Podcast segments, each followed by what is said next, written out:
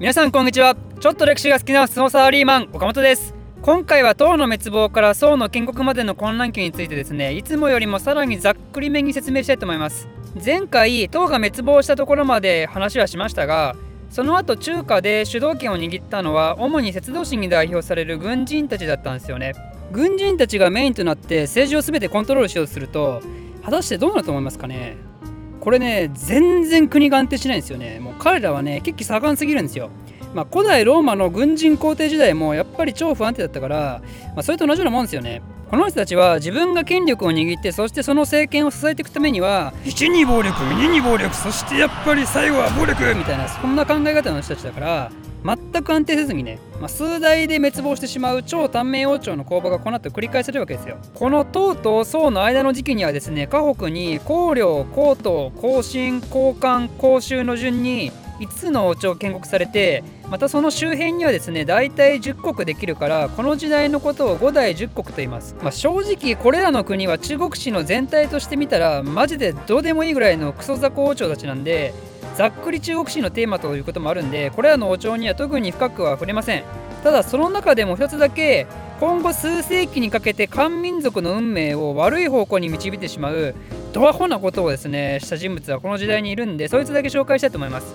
そいつの名を赤系統と言います。こいつはもともと高等の武将だったんですけど国を裏切って反乱を起こして後進を建国した人物なんですよ。まあね別にいいんですよ。その国を滅ぼすこと自体は、まあ、もしそこにね重要な意義があるんだったらそれはいいんですよ。それが液性革命の考え方ですからね。ただ彼のやり口の何がいけなかったかというともともと彼が敵対していた北方に行ったキッタン族という異民族の力を借りたことなんですよ。彼はキッタン族と契約してもし自分に協力してくれてそれで自分が国を滅ぼして自分が新しい国を建国できたその暁にはなんとあの援運16州をですねあなたたちにあげちゃいますよってことを約束してしまったんですよ。いやいや援運16州ってどこよっていう感じですけどね。援運16州っていうのはあの現在の北京や大道なんかのエリアです。まあ、面積としては全然ちっちゃいんでねそれは何が問題なのって思われる方も、まあ、いるかもしれないんですけどお気づきでしょうかね。実はねここあの万里の長城よりも南にあるんですよ。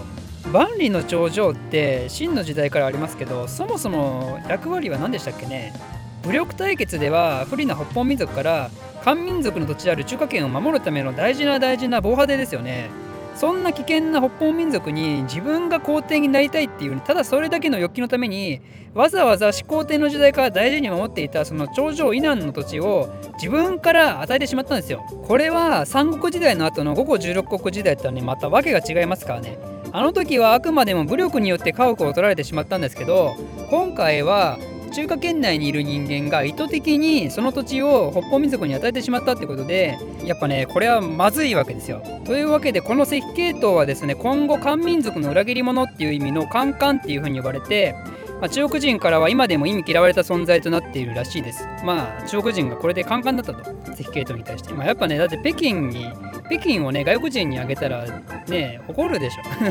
怒るでしょってことで中国人カンカンだからこいつはカンカンだってことでえちなみに肝心がですねこの円運16州を異民族から取り返すまでこの後なんと約400年かかります。まあそのぐらい彼は罪深いことをしてしまったわけですよね。まあついでなんで言いますけど円運16州が切ったに取られたのは936年です。なので私はこの年号をですね円運936州っていうまあわけわからん感じで 覚えてました。まあでもまあ16週と936週で韻踏んでるねってことで、えー、覚えたい方は好きなように覚えてください。で、えー、その後時代の流れでですね五代の最後の王朝である甲州には清宗という五代王朝の中でも随一の名君がいました一応こんな時代でも優れた人はいたようですねでその清宗はこの円運16州奪還に向けて動くわけですけどそんな中で清宗に目をかけられた人物が張教員という軍人です。張教員は優れた才学を持っててで清宗のもとでめきめき出世するんですけどだけどいよいよこれから北方民族も倒してで中華も統一するぞっていう時にこの清宗は死んじゃうんですよね。でその後を継いだのが幼い皇帝ということで張教員は非常に悩んだわけですよ。あれ？これ俺天下取れんじゃね？ってことでそんな中彼の弟が「今日は兄上が皇帝になる日ですぞ」って言ってきたり部下は部下でなんか皇帝が着る立派な衣装を長距離に着せてきて「あれなんか似合いますね」って言ってきたりまあそんなことされるとね興奮するじゃないですか 興奮するじゃないですか長居院ね。ということで長居院は北方民族討伐の命を無視して軍を都に引き返してそのまま皇帝を取り囲んでですね皇帝から禅譲を受けて宋の国を建国することになります。でこの後宋はまた中華を長らく統一する安定王朝となるわけなんですけどでもさっき言ったように長居院って軍人でしたよね。じゃあ5代10国の今までの王朝と同じようにまたダメダメ政治するんじゃないの？って思いませんかね。実は長教員及び総王朝は今後ですね軍人出身の人が作った国とは思えないような政策をどんどんしていくわけなんですけどそれについてはまた次回説明したいと思います。この動画を少しでも面白いためになると思っていただいた方はいいねとチャンネル登録のほどよろしくお願いします。